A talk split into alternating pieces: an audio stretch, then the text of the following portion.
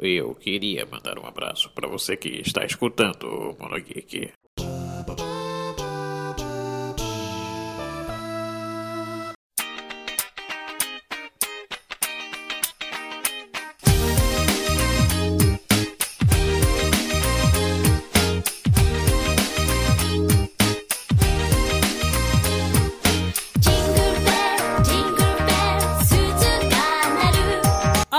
Sejam muito bem-vindos, senhoras e senhores. Está começando mais um Monogeek para você. Esse programete humilde de meu Deus. Hoje, um programa especial. Vamos fazer um programa de Natal aqui com convidados, um especial de fim de ano, falando aí da nova era dos animes no Brasil. Então, aqui comigo, vamos começar aqui com lá do, do Megascópio, Thaís Spear. Boa noite, Thaís. Olá, gente. Boa noite. É, Vande, obrigada aí pelo convite de novo. É sempre bom, né? Tá propagando aí a palavra dos animes, ainda mais na época de Mariah Carey aí, final de ano.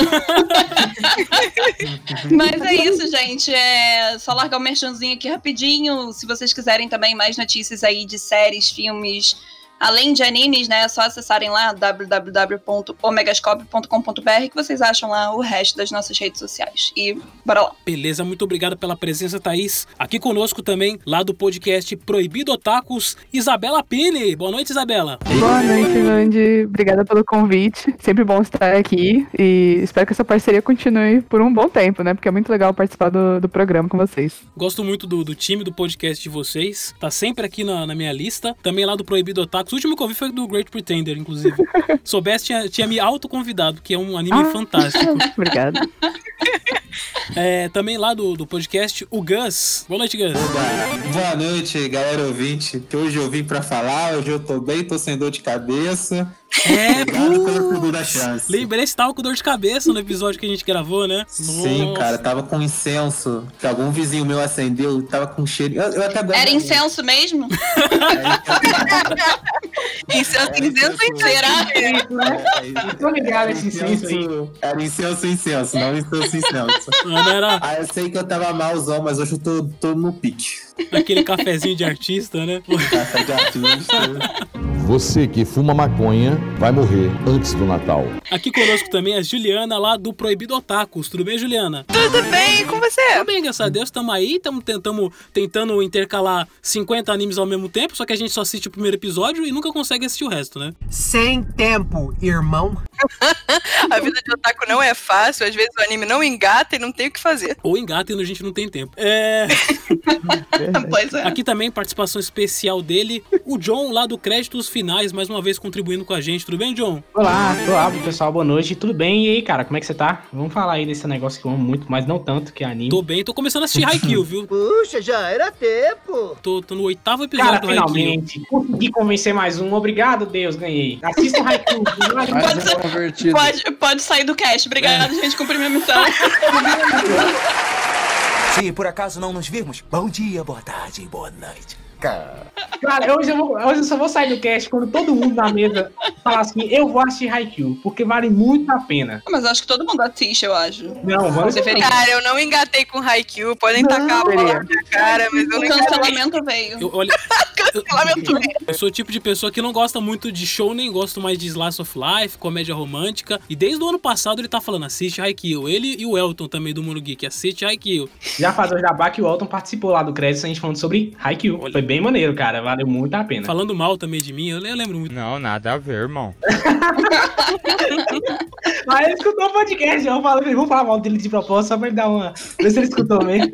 Não, brincadeira. Mas, cara, sabe o que eu acho engraçado? É que, é que assim, eu, eu sempre recomendo a Haikyuu e as pessoas meio que ficam rindo, porque, como é um anime de esporte, e anime de esporte tem um certo preconceito desde já, eu entendo, porque eu também tinha esse preconceito. Até eu ver a Haikyuu e falar, pô, essa merda é muito boa. Essa merda é muito boa. vale muito a pena, velho. Vale muito a pena e obrigado pelo convite, claro. E também um membro efetivado aqui do Mono Geek, começou ali timidamente como ouvinte da rádio e também do podcast, Vitor Rodrigues. Tudo bem, Vitor? E aí, galera, boa noite aí. É nóis. Um pouquinho antes de falar da pauta em si, eu queria falar Agora esse período de chocotone, uva passa, vocês estão vocês estão preparando as coisas pro Natal? Vai ser uma coisa meio virtual aí? Eu não vou levar Covid é. pra minha família mesmo. É, é exato. Eu, eu, não, eu não quero ninguém em casa comer aqui na boa, na minha ah, house. Família ou parente? É. é. são coisas diferentes. Vai, eu, eu concordo. Mas tem aquela, aquela ceia. A videochamada de Natal. Aquela ceiazinha de Natal que todo mundo vai estar tá no, no, com os celulares em cima da mesa, né? Todo mundo vai estar tá virtualmente falando, né? E aí cada um. É Finalmente uma festa onde a uva passa não vai ser mais a, a, a discussão. virtual, a família tá insistindo. É. Ah, não. Cancela a família. o cancelamento da família vem.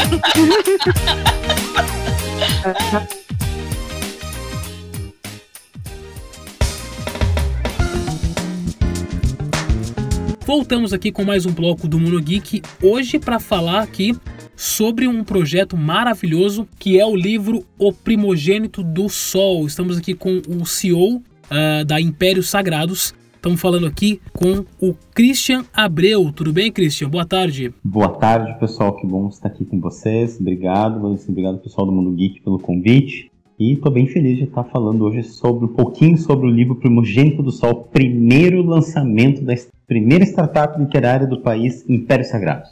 Olha, olha a responsa. Christian, eu queria que você falasse um pouco do projeto do Catarse, é, de, de, uma prévia de, de, lançamento do livro. A Impérios Sagrados, isso para explicar o Catarse brevemente, né? Eu preciso só enunciar o que é Impérios Sagrados para quem não conhece. É uma startup literária que lida com adaptações de romances de literatura fantástica de minha autoria para outras mídias, card game, sistema de jogo de RPG. É, é a primeira Bienal Literária Geek LGBTI+, também está aí sob comando da Império Sagrados. Eu tenho uma equipe aí com mais de 20 pessoas, né, três diretorias. E o Primogênito do Sol é o primeiro livro lançado pela Startup S que está no Catarse até dia 12 de janeiro. E dia 11 de janeiro é meu aniversário, imagina que legal né, comemora. Olha uhum. que lançar, lançar junto para comemorar. comemorar né? o maior presente aí. E o Catarse, para quem não sabe, é um financiamento coletivo, uma vaquinha online, que você apoia financeiramente, mas tem recompensa, né? Para quem já conhece o Catarse, sabe como é que funciona, né? É entrar lá, procurar o Primogênito do Sol, também os, os links vão ficar à disposição. E você pode, que está me escutando, pode estar perguntando, né? O que que trata o livro Primogênito do Sol, Cristian? Por que eu devo eu tô aqui imaginando a influência, né? As influências e, e a história. Né? Exato, né? porque o Movimento do Sol, o Wanderson, ele tem. É, todas as personagens dele são jogadores da mesa de jogo da IS, que já tem. Que, aliás, que vai fazer em março do ano que vem 25 anos. 25 não é, não é pouca Imagina coisa. Imagina a força né? dessa narrativa transformada em romance, né? É disso que trata o Primogênito do Sol. Então, ali no Primogênito do Sol, é, para quem adquirir a obra, também uma das recompensas é o outro livro que eu lancei pela editora Cotter, né, pela Cotter Editorial esse ano, que também é do Universo Impérios Sagrados. Então, para quem adquirir o projeto, um dos, uma das recompensas é o Milênios de Solidão, que é o livro que eu lancei pela Cotter Editorial. Tudo isso para quem acompanha startup, que entende o que, que é um, algo de um, um empreendimento escalonável, repetível, vai estar tá mais ou menos entendendo aí como é que, como é que uma editora, é, adquire os copyrights do, do, meu livro, no caso, mas leva a logo, né? Esse brasão escrito IS dentro da logo da Império Sagrados. Então, imagina só você adquirir lá o primogênito do Sol pelo Catarse, uma das milhares de solidão. Acho que é bem bacana, né, Wanderson? Acho que é uma das é uma literatura para quem gosta de RPG e para quem gosta de literatura em geral vai estar bem amparado. Olha só, se você gosta de RPG, se você gosta de história medieval, apoia lá no Catarse. O, o link é catarse.me traço o underline primogênito e, e, a pessoa pode contribuir com o valor que ela quiser, com o valor que ela puder. Exatamente. Começa em 15 reais e vai aí até o quanto durar o estoque. né?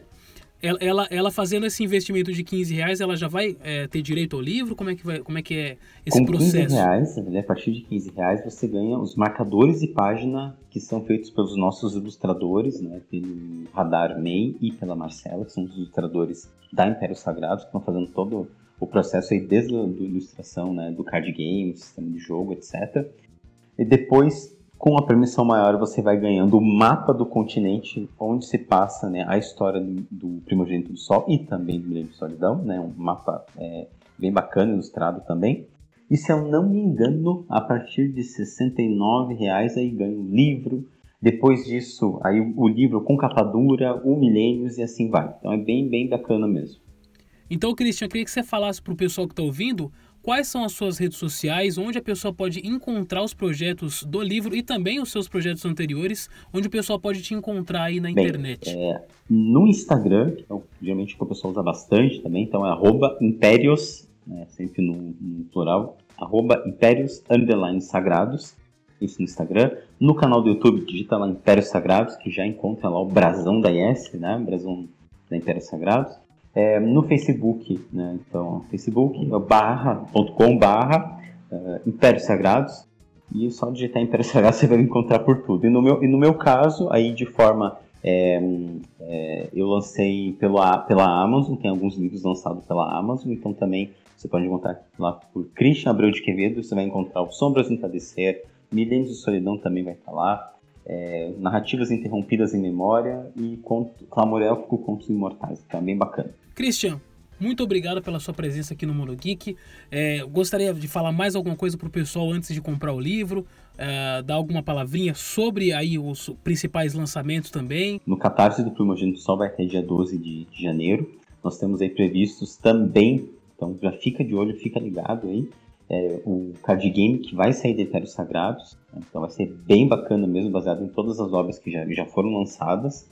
É, e com citações dos livros, então você imagina, você adquire uma obra, aí olha com o card game, já tá lá a citação do livro, reconhece a personagem que tá lá, também disse o sistema de jogo de RPG e fora a própria Bienal. Então, a Império Sagrado tem uma tradição aí é, de pouco tempo no mercado, de dois anos, mas sempre trabalhamos já em parceria junto com o governo do estado aqui do Paraná, com a Prefeitura Municipal de Curitiba, tendo apoio também né, de empresários, de universidades, então tá bem bacana o trabalho fica ligado com a gente, vem com a gente com o Império Sagrado. É isso aí, galera. Então, se você gostou da proposta do livro O Primogênito do Sol, todos os links vão estar na descrição desse episódio.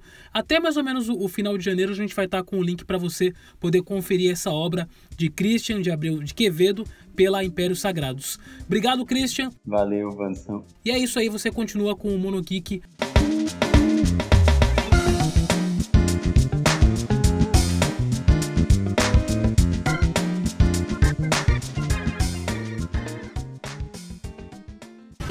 Oi, eu sou o Goku. Essa força, pega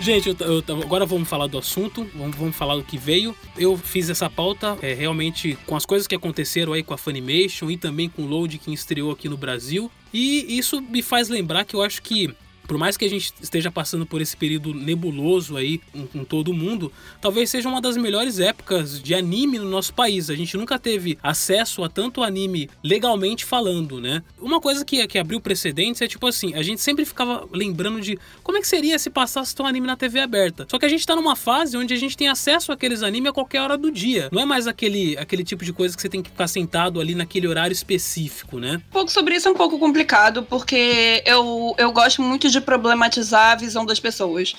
É, mas tem motivo por trás disso. Por exemplo, a gente sabe que o grande público no início, por, por exemplo, principalmente da Loading, é, que está acompanhando, digamos, é a galera que já é otaku, né? Que se autodenomina assim, que já assiste anime há muito tempo, ou que está procurando, inclusive, ali um local onde se identifique, porque isso estava faltando mesmo em TV, principalmente TV aberta, onde era muito, entre aspas, marginalizado esse tipo de conteúdo ao longo do tempo. Mas eu acho que o foco ali vai ser tentar atingir o máximo de gente possível, porque eu acho que muita gente esquece que no Brasil a gente tem lugar onde as pessoas nem são alfabetizadas e ficam reclamando da dublagem e ficam reclamando da localização.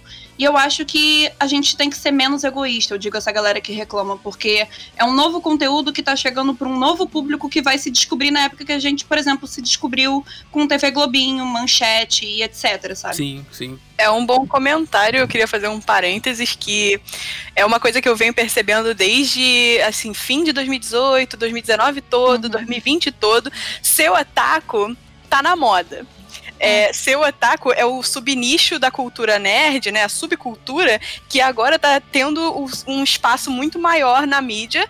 Por exemplo, a gente vê famosos fazendo assim colaboração com marcas e fazendo roupas de Naruto, por exemplo. As pessoas tinham do... vergonha, né? Sim. Eu acho que é. acho que a gente destruiu esse uhum. muro da vergonha, porque acabava que a gente comentava só, você vê, sei lá, é, Inuyasha, você vê Cavaleiros do Zodíaco, putz, que maneiro, coisa e tal. Aí uhum. ficou marginalizado e hoje em dia as pessoas falam, ah, eu gosto. E eu também. Aí aparece outro, ah, eu também. Aí quebrou esse muro da, da sabe, de ah, seu otaku, sai pra lá, sabe? Sim. eu, eu, também odeio aquela fase do tipo, quando é uma coisa meio underground, aí só você curte. Uhum. É quando vira mainstream você fica com ranço, porque tá todo mundo curtindo uma coisa que você gostava, né? É a fase hipster chato. Isso! Cara, vocês falaram. Pura besteira. Vocês falaram disso aí, eu acho que um dos grandes motivos pra otaku. Eu ter, é meio triste eu ter que falar isso, porque. Mas eu vou explicar. É, que acho que um dos grandes motivos dos otakus serem o que eles são hoje é também por causa do Naruto. Porque assim. Eu, eu gosto de Naruto, mas não tanto. Mas eu entendo total a importância dele, porque ele trouxe uma galera que não estava interessada em anime. E, e Naruto é cheio de elementos shonen, de, de coisas que fazem você se emocionar. E ele consegue puxar qualquer pessoa que gosta de ver desenho, a pessoa vai se emocionar com Naruto, né? E eu acho que Naruto é um dos grandes casos disso, para trazer isso. E Naruto, ele começo, o clássico, pelo menos, passou na época que tinha televisão, né? Foi finalzinho ah. da época dos animes na TV. Então acho que a Sim. galera que viu naquela época falou, ah, que anime que eu na televisão. Aí vinha na Netflix, se emocionava e virava, tipo assim, virei o taquinho agora. agora eu renovou o público também, né? Eu, eu, acho que renovou muito. Foi o John que tava falando, né? É, é. Eu acho que Naruto foi muito cirúrgico, porque a gente tava pegando uma época onde a galera de TV Manchete já tava um pouco mais crescida, Sim. galera de TV Manchete já tava trabalhando, já é né, aquela parada que já não fica mais em casa. E meio que Naruto surfou nessa onda da galera que tava começando a redescobrir o que era um anime, né? Muita gente, inclusive, falava, ah, animação, ah, é animação, ah, é desenho. Hoje em dia, quando você vira e fala, ah, é um anime, produção japonesa feita no Japão, sabe? Tem até um pouco mais de respeito, né, na, na questão ali, né? exato, né? Antigamente exato, era desenho exatamente. animado, tudo, né? Uhum. O, o, exatamente. O, o, Naruto, ele veio numa época é. que uh, era de difícil acesso. Claro que passou no SBT depois, mas essa época de transição entre manchete, TV Globinho, já não tinha tanto acesso, então a gente era obrigado a baixar anime ali em R RMVB 144p. Eu baixava, sabe quê? Eu em 3GP. Eu botava no celular. Nossa, aquele quadrado, gente. aquele quadriculado. Eu assisti no tablet. Eu assisti One Piece inteiro em 3GP. Eu tu via Minecraft, né? não, não. Não, pior que não. Aí eu, vi One Piece e eu vi também, se não me engano, eu uma penca de anime, cara. Foi, acho que foi a minha época mais otaku, assim. Porque como era, era memória pouca, eu consegui baixar, sei lá, uns 10 episódios, eu assisti tudo de uma vez, então eu ficava vendo anime industrial, tá ligado? Ficava vendo, uhum. tipo assim, via na, é, One Piece em, sei lá, demorei dois meses pra ver One Piece. Um negócio muito, uhum. muito rápido, assim. E aí depois eu vi. Qual foi o outro anime que eu vi, meu Deus? Que eu sou muito. Que eu, era muito fã. Ah, vi Bleach também inteiro dessa forma. Caraca, eu saí é varrendo, assim. Era época de Bleach, Naruto e, e Gintama, se não me engano. Um trio. Também, né? Não, trio, é, né? Bleach, Naruto. Era Bleach, Naruto e One Piece. One Piece era o, o Big Tree. O famoso trio.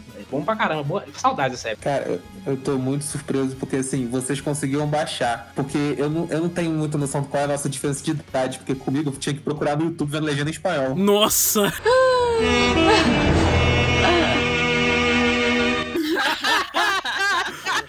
Sabe o que eu fazia? Eu ia, eu ia na Lan House e aí, com o cara amigo meu, eu, eu pagava tipo meia hora, ele deixava mais meia hora, tá ligado? E aí eu baixava o dobro de animes e seguia o jogo, sabe? Eu, eu ia na casa do meu padrinho toda semana que não tinha computador. E aí, ô padrinho, vim ver você. Aham, sei. Ele falava, o computador tá na sala. É, você vai ver o computador, tá ali. Cara, e pior que também que a gente pode esquecer que a pirataria também foi fundamental pra manter a gente com essa mente na cabeça, né? Porque tu ia numa banca e aí falava assim, eu quero Dragon Ball completo. A mulher me dava 20 DVDs de Dragon Ball. Isso aconteceu. Eu comprei. Sim, eu sou muito fanboy de Dragon Ball e eu queria muito a coleção completa. E eu consegui. Ela falou, eu tenho uma coleção completa aqui. Falei, quanto é que é? Era muito mais reais. difícil, né, eu, também. Show. É, sim, não, com é, certeza. É, é, porque eu acho que muita gente, uhum. inclusive, não tem muita noção sobre a comercialização de, de, desse tipo de marca, porque é um processo muito demorado e, e muito custoso, né? Hoje em dia que, que tá ficando mais normal você comprar, por exemplo, uma camisa piticas de Naruto, uma Havaianas e seja Uhum. lá o que for. Mas antigamente tu ia, sei lá, pra evento de anime, ou você ia pra feirinha de, de, de bairro pequeno, e tu encontrava uns pijamas de Pokémon, tu encontrava, tipo, umas action figure de plástico toda ferrada, Nossa. que era tipo um crossover entre Naruto e Dragon Ball, Aquela estampa. Cavaleiros e Dragon Ball. Thaís, tinha uma camiseta que era uma estampa, que era do Naruto Shippuden que eu tinha, que parecia um Teletubbies. Que era uma É, então. camiseta com um quadrado no meio. Meu Deus. E usava batendo no peito. É. E usava batendo no peito. É. Nossa, a camiseta que você comprava em evento e tudo Cara, mais. isso nunca aconteceu must. comigo. Eu não, tinha, eu não tinha camisa de otaku, eu não tinha, eu, eu- eu não, não tinha Death Note, não tinha nada disso. tá Eu ligado? tinha Então, uma camisa de evento de Death Note, daquela das estampas ruinzona que vai, tipo, descascando e descolorindo. Primeira tempo. lavagem acabou. Putz, A clássica! classicaça essa daí. Ah, só vamos lavar. É, aí, aí que começa. Aí Não. reza a lenda que eu taco é fedido aí, Aí. ó. Otaku, pedido, prazer. A gente descobriu. É Sim, isso, só a gente descobriu. Cara, esses eventos devem ser um cheiro de suor, É, meu amigo. nossa. O cara Mas fala é. É. Ai, A Isa sabe, a Nossa, gente trabalhou horrível. junto na Isa. aham, É horrível. putz, grila. Não, Cosplayer, então sua mais ainda, eu falo por experiência. não, uma coisa que eu lembrei, tipo, suada. Gente, ainda tem a plaquinha, tipo, abraço grátis. Tipo? Nossa! É que na Eu época eu, lembro não tinha muita noção. Eu não sei, eu vou falar isso, mas eu tô só. é teoria, tô só por longe. A galera não tinha muita noção de higiene e realmente abraçava. Que nojo. Isso na cabeça, eu falo, gente, É, eu para. acho que a galera acha que é custoso, tá ligado? Você dá um sprayzinho de, de Rexona, assim, debaixo. É. Rapidinho, gente, custa nada, assim, é rápido. Vai no banheiro, papai, e vai É. embora e continua. Eu não ia nesses eventos porque eu não tinha dinheiro Toma pra um comprar banho essas antes de sair de casa. É, também, é bem importante. Vê Sim, que sim, eu não ia nesses eventos porque eu não tinha dinheiro pra comprar. Então eu ia lá pra chorar. Eu falava, não vou não. Eu ficava dentro de casa. Ah, isto é coisa de pobre. Tadinho. Mas até que antigamente era mais barato, É, né? antigamente o evento era mais barato. Era bem É. mais barato. O dólar era o quê? Dois reais? Hoje em dia tá gourmetizado. É, O que acontece é o seguinte, esse esses eventos começaram a crescer justamente numa época onde os animes não estavam tanto na televisão. Isso que é, que é engraçado, porque é, muita gente foi nos eventos lá por meados de 2005, 2006, que começou o Anime Com, depois o Anime Friends, entre outros, começaram a crescer justamente numa fase onde a gente não tinha tanto acesso assim a animes legalmente falando, né? Por isso que os mesmos dubladores cresceram, né? No, no, no ramo, eu acredito que tenha sido influência disso também. Sim. Porque acabava que você chamava a mesma pessoa umas 12 vezes ao longo do ano. Misericórdia. Marcelo, Isso quando era a galera misturada, né? Que vinha a galera de anime, aí de vez em quando vinha a galera do YouTube, porque é, eu, e a Pia a gente foi junto. Eu não sei se a Juliana Uhum. tava com a gente, se, se ela já estudava com a gente na época, que a gente foi num que era o Rio Anime Club. Nossa! Famoso hack! Cara, eu lembro que assim. Famoso tinha um hack. grupo- Tinha um grupo no Facebook que a gente Caraca! ficou. Cada dia era uma entrada de anime pra gente ir hypando. E eu lembro que a gente foi. Acho que tinha um Marcelinho. Então, tipo assim, era um evento pra anime, mas assim, ele ainda era misturado, entendeu? Entrando nisso que a Juliana falou. do Cosplay em Rio também é outro oldaço. Cosplay Rio. Cosplay em Rio era um muito antigo tá também. ligado? Caraca. Uhum. Hoje em dia, o- É. os eventos que restaram, que agora não tem mais, mas os eventos que restaram, como, como Comic Con, é, basicamente o anime é jogado de escanteio, né? Hoje em dia é um evento híbrido, Muito. né? Nerd com gamer, Muito. esportes, né? Uma, uma das maiores frustrações da minha vida foi. Eu, eu vou contar essa história assim, eu vou pegar esse espaço mesmo, me desculpe. mas uma das maiores frustrações da minha vida, eu sempre vou. Eu procuro sempre ir na Comic Con, né? Tipo, basicamente o único evento que eu vou. Ano passado, que eu comecei a ir no Anime Friends, que veio pro Rio de Janeiro. Mas Comic Con, assim, era o must pra mim. Eu trabalhei o ano todo pra fazer um cosplay belíssimo do Crollo Lucifer de Hunter x Hunter. Pô, que foda, cara. E ele ficou assim, nos trinques, perfeito, brilhante. Falei, vou usar no sábado na Comic Con, porque é o dia que tem mais gente, as pessoas vão Que dó. reconhecer. Pergunta se reconheceram. Nossa. Não, Não. cara. Comic Con é. é. é um grande shopping, cara. É, eu, eu, eu problematizo, assina acho- embaixo tudo que você falou. Comic Con é literalmente um grande shopping e Mas ela é mesma tá porque- perdendo o próprio rumo. Eu acho que é porque Comic Con é mais focado nos, no- nos quadrinhos mesmo, assim. Porque a Comic Con inicialmente, hoje realmente é um grande shopping. Mas a ideia inicial dela era um evento de quadrinhos, tanto que Star Wars ele começou a ser divulgado na Comic Con. Não foi divulgado em qualquer outro lugar, assim, antes saiu o filme, ele foi pra lá. Então era um evento de quadrinhos, os caras traziam os quadrinhos, os autores, enfim, e aí depois realmente se tornou o que a gente conhece hoje, que é trazer filmes de super-heróis bombaram, né? E aí, Ah, galera, sim. toda hora traz 300 séries de super-heróis, 200 filmes de super-heróis, e aí, assim, anime é mais complexo. Nesse Hum, poder acho que achar agora no- que tá É. começando Sim. a onda de anime em evento. Uhum. O- a Comic Con superou a, a nossa aqui, superou a americana em questão de público, receptividade, né? Sim. Ela superou fácil ali a americana. Agora, voltando um pouquinho a falar dos animes e, e dessa nova era do Brasil, eu acho interessante que, como eu falei no começo, a gente falava assim, como é que seria o retorno? Como é que seria Dragon Ball Super passando numa TV Globinho? Ah, hoje em dia não tem mais TV Globinho. Mas, por ter to, ah, boa parte das pessoas ter acesso sendo é, comprando lá o Funimation ou indo em sites né, ilegais e assistindo, eles funcionam mais na TV aberta como uma espécie de vitrine, né? Hoje em dia passa Uhum. Attack on Titan, como começou a passar também o, o Assassination Classroom, e eu vejo, eu acho fantástico. Mas boa parte do público não acompanha ali a TV aberta porque é, ela serve mais como uma espécie de vitrine mesmo, né? Cara, eu só queria só apontar um negócio das meninas e, e toda a bancada poder falar. É que, tipo assim, quando eu era mais novo, eu passava assim na, na barbearia e aí tinha os caras vendo TV Globinho e sempre, sempre a mesma saga do Dragon Ball, que era Majin Buu, exato. Os dois caíram na porrada e aí, ok. Alguns anos depois, quando começou a dublar Dragon Ball Super, eu passei na mesma barbearia, tava todo mundo sentado na Cartoon Network assistindo Dragon Ball Super. Eu achei aquilo incrível, cara. Falei, nossa, que maneiro. E eu parei e comecei a assistir também. Preservou, né? Sim, aí, tipo assim, eu acho que eu acho que é importante a gente falar que essa era de animes, elas começaram principalmente nos anos 90, e as pessoas que eram dos anos 90 crianças, elas influenciaram as pessoas de hoje, porque meu tio, ele via muito Yu Yu Hakusho nos anos 90, ele me influenciou a assistir Yu Yu Hakusho, e hoje eu considero um dos animes favoritos, eu gosto muito, gosto pra caramba de Yu Yu Hakusho, e aí isso vai se espalhando, sabe? Essa cultura vai se espalhando. E eu Uhum. acho que, que, que a questão dessa TV, TV aberta, eu acho que hoje também não funcionaria tanto, porque é, hoje em dia é tão internet o tempo todo, tão serviço de streaming, internet, YouTube e tal, que acho que TV aberta meio que não tem muita mais vezes. Eu talvez. é, eu vou bater naquela tecla, como eu disse lá no Depende início. criança, né? Porque eu acho que o foco, a princípio, pode ser nós aqui que consumimos anime arduamente, mas também a galera que, por exemplo, não tem acesso a uma internet boa. É. Que não consegue, bem ou mal, acompanhar uma legenda, porque isso realmente é um, é um problema estrutural do próprio Brasil e do brasileiro. é, Que aí a gente entra em tópicos educativos, mas enfim. É, então a gente vai ter essa galera que vai estar tendo contato pela, é, com animes é, pela primeira vez. É, pais que não têm condição, inclusive, de pagar, que vão estar colocando, por exemplo, a criança para poder assistir um- um- uma Sakura que tá reprisando agora na Funimation. E sem Oh, contar que. hora. E sem contar que, por exemplo, as, as próprias TVs, né? Eu vou citar aqui, por exemplo, a Loading, aliás, era da Loading que tá passando o, o Sakura, perdão. Ela tá se reinventando, porque foi exatamente o que isso que você falou. Por exemplo, às vezes você tá, sei lá, no ônibus indo pro trabalho, no carro, é, e você não tem como ficar sentado na TV em alguma hora do dia. Então, obviamente, você vai o quê? Optar por outras plataformas de streaming de anime. Mas aí que a, que a, Loading teve uma sacada muito boa é que eles passam no celular também.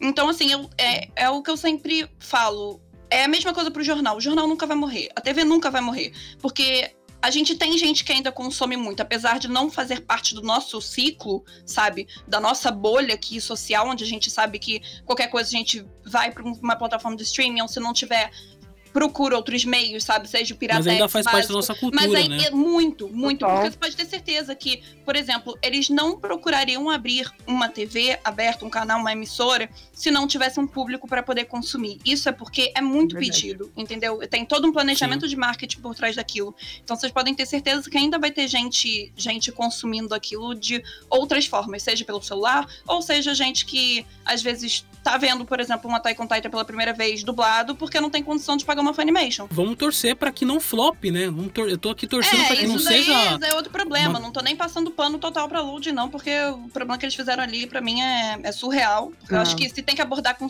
com seriedade um assunto que vocês prometeram, você tem que abordar aquilo de forma correta, sabe? Tipo, dar a cara a tapa mesmo. Mas eu não vou nem entrar nesse assunto.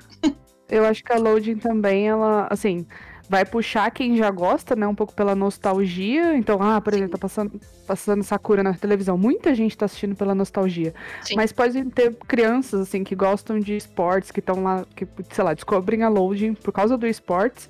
E ficam lá pelo anime também, aí descobrem um novo mundo, e isso pode ser muito interessante a longo prazo, sabe? Com certeza. Não é por nada que eles colocaram o Haikyuu. esporte no, É.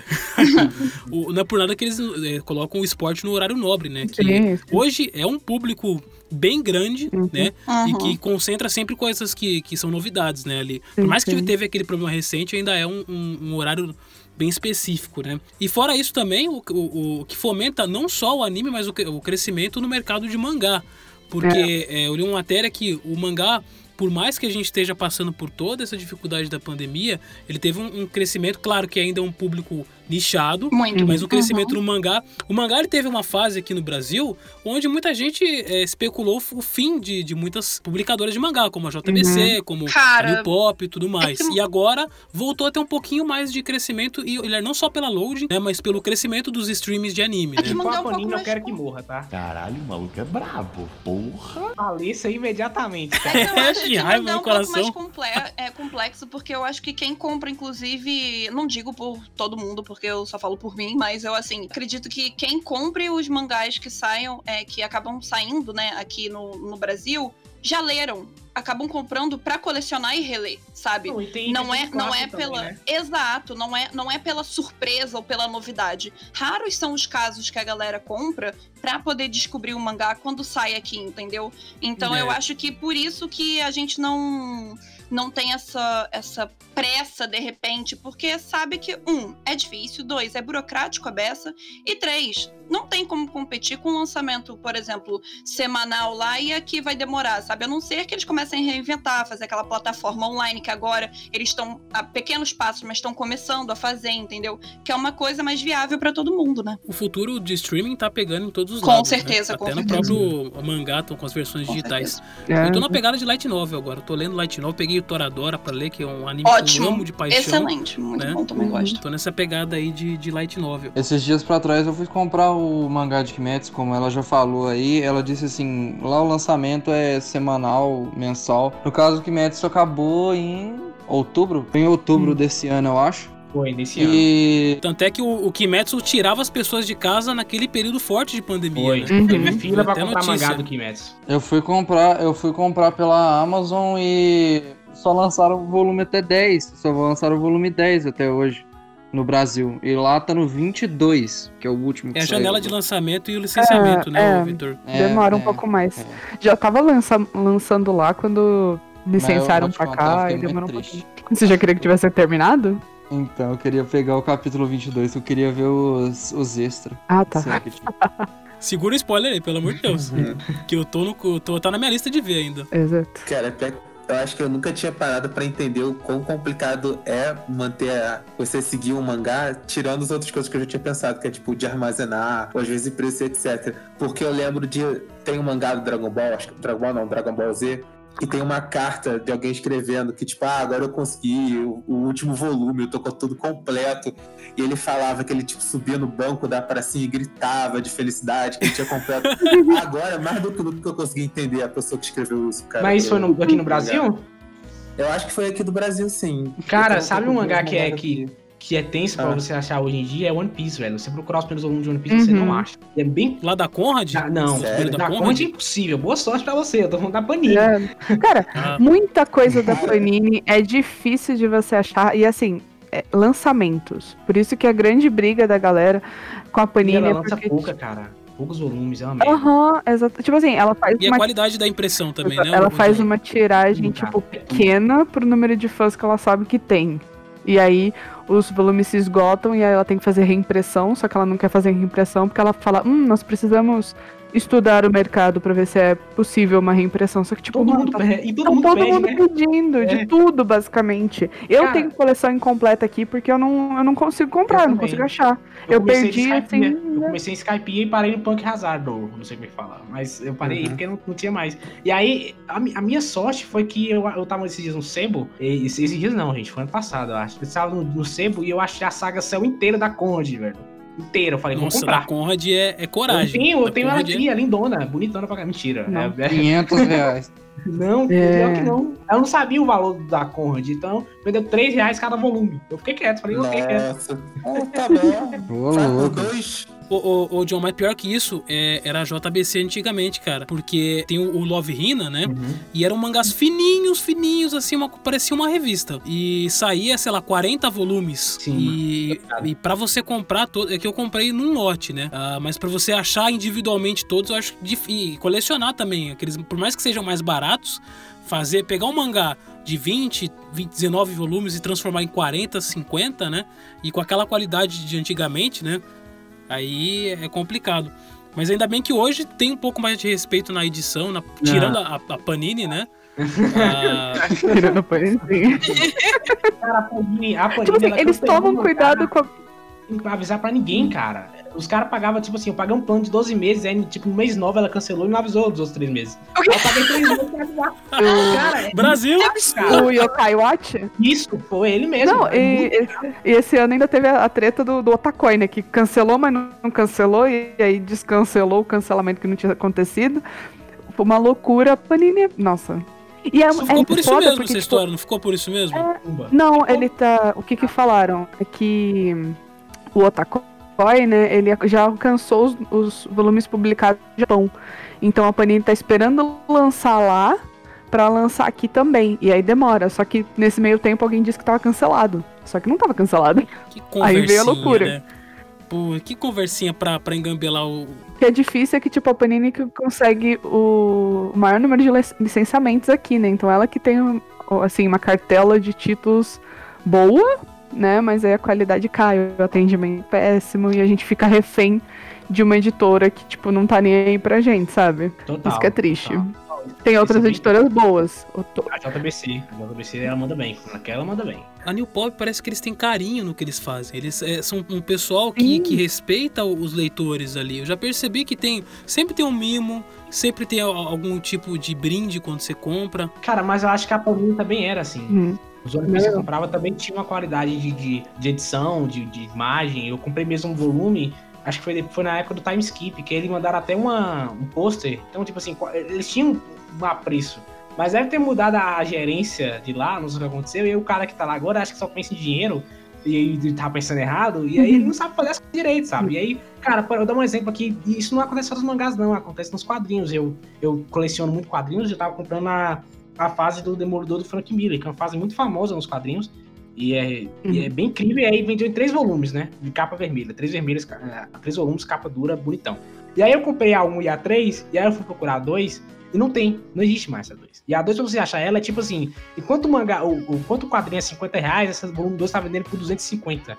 É um preço Nossa muito Senhora. aleatório, tá ligado?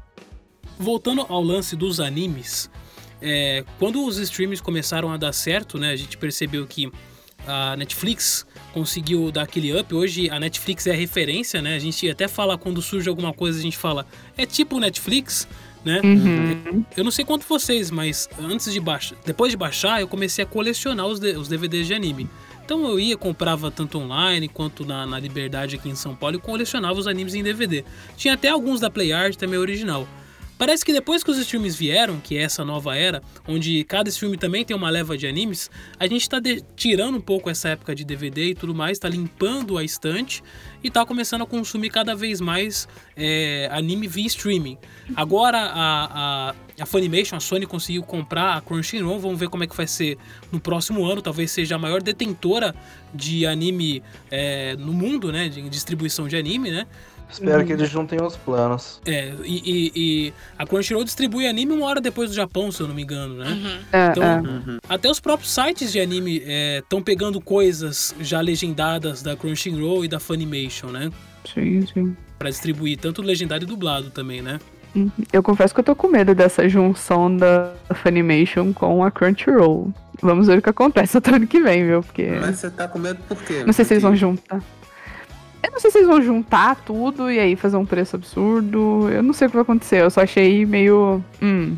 Isso só me faz lembrar de bater naquela tecla da nossa primeira participação aqui na rádio, que é fica inviável um ser humano trabalhador investir em tantos serviços de streaming só pra poder assistir os animes que quer.